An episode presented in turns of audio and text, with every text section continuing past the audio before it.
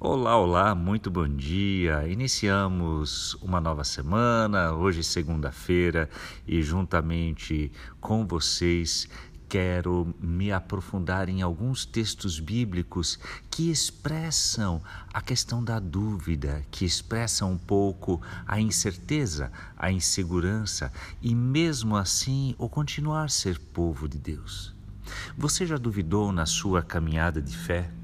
O Salmo 121, ele começa dizendo: Elevo os meus olhos para os montes e me pergunto: de onde me virá o socorro? Por vezes nós nos sentimos como esse salmista, que num primeiro momento de dificuldade, de tribulação, de incerteza, ergue os seus olhos e procura de onde vem o socorro. Ele olha para os montes porque Costumeiramente, em meio aos povos do Oriente Médio, era comum altares para as mais diversas divindades nos montes, e assim ele corre o risco de também não saber onde eu procuro ajuda nesse momento para o problema específico pelo qual estou passando. Mas em seguida vem a certeza: calma aí, o meu socorro não vem de um lugar qualquer, não vem das divindades para as quais ofertas são feitas nos montes, mas vem do Senhor que fez os céus e a terra, e isto inclui os montes. Eu não sei se você já observou que a partir do Salmo 120, o salmo anterior, nós temos vários salmos de peregrinação, salmos de romagem também chamados. São aqueles que eram utilizados pelo povo de Israel no seu trajeto, na sua caminhada, na sua peregrinação até Jerusalém, até o templo. E por isso, a sequência, ela tem em vista a, o grupo de pessoas que está a caminho para adorar, que está a caminho para oferecer o seu é, holocausto de gratidão ou o seu sacrifício a Deus.